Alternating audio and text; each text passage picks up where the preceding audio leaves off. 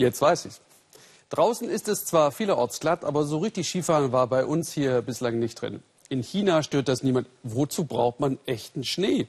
Entscheidend ist der Wille.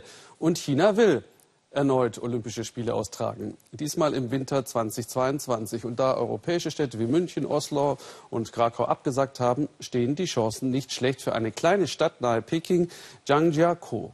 Ariane Reimers hat sich schon mal umgesehen. Die erste Skistunde. Ein mühsamer Start. Familienunterricht für die achtjährige Guoguo und ihre Eltern. Skifahren ist ein relativ neues Hobby in China, das sich die Mittelschicht in Peking gerne leistet. Raus aus der Großstadt, bessere Luft, Spaß und Ablenkung. Gute drei Stunden fährt man von Peking in das Skigebiet von Zhangjiakou. Wang ist Architekt, seine Frau arbeitet in der Personalabteilung eines Unternehmens. Sie lernen Skifahren im Alter von 40 Jahren. So oder so ähnlich haben die meisten in China begonnen. Als absolute Anfänger fahren wir ganz langsam. Aber wenn man nicht bremst, wird es trotzdem sehr schnell. Ein paar Freunde von uns haben sich schon richtig verletzt. Ich habe auch ein bisschen Angst, wenn es schnell wird. Der Wintersport steckt in China noch in den Kinderschuhen. Bald aber könnte er großen Auftrieb erfahren. Peking bewirbt sich gemeinsam mit Zhangjiakou um die Ausrichtung der Olympischen Winterspiele 2022. In diesem Skigebiet würde ein Teil der Wettkämpfe stattfinden. Es ist klirrend kalt. Am frühen Morgen sind es minus 18 Grad. Aber es ist auch sehr trocken. Schnee fällt so selten, dass alle Pisten zum großen Teil aus Kunstschnee bestehen. Im Nachbartal sollen die nordischen Skisport- und Biathlon-Wettkämpfe stattfinden. Auch hier weit und breit kein Schnee. Aber die Organisatoren sind zuversichtlich, dass sie das Problem lösen können.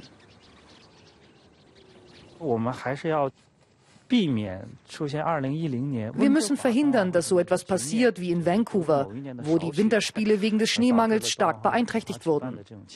Also brauchen wir fortschrittliche Technologien, wie sie zum Beispiel in Europa schon genutzt werden, wo man den Schnee des letzten Winters sammelt für die Wettkämpfe im nächsten Jahr.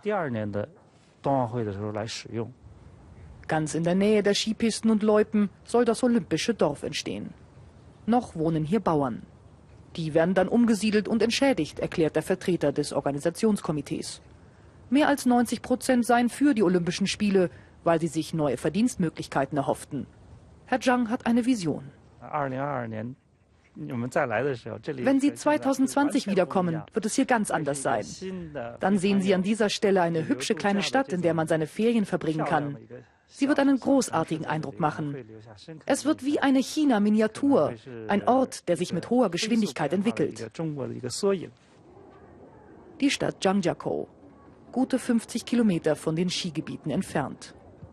900.000 Menschen leben hier, eine kleine Altstadt ist geblieben. Sollte sich das IOC im Juli für China entscheiden, wird man sich den Namen merken müssen. Zurück in den Bergen. Insgesamt gibt es schon vier Skigebiete mit 69 Kilometer Piste und 82 Abfahrten. Die Zahl der Skitouristen steigt rasant, zuletzt um 40 Prozent im Jahr. Gao Xiaoping und ihr 22-jähriger Sohn Xu Yefeng kommen regelmäßig. Er fährt seit fünf Jahren, seine Mutter seit drei. Und sie können nicht mehr davon lassen. Xu will nach seinem Studium sogar sein privates Vergnügen in den Vordergrund rücken eine Spaßgeneration wächst nun auch in China heran. Ich mache meinen Abschluss in Finanzwissenschaften, aber mir gefällt Skifahren besser. Also will ich erst mal mein Hobby ausleben und hier einen Job suchen, bevor ich mich um eine richtige Arbeit kümmere. Auf der Bergstation in 2100 Meter Höhe geht es los. Wintersportler an der Weltspitze gibt es in China nur in wenigen Disziplinen. Alpinski gehört nicht dazu. Der Nachholbedarf ist zu groß. Die meisten haben erst als Erwachsene fahren gelernt, wie Gao Xiaoping mit 56. Jetzt träumt die Ärztin vom Skiurlaub im Ausland. Wir haben gerade eine Zeitschrift gekauft mit den besten Skigebieten weltweit. Da gibt es welche in Neuseeland, in der Schweiz, in Japan, in Frankreich. Ja, und in Kanada. Ich glaube, ich fange mit Kanada an.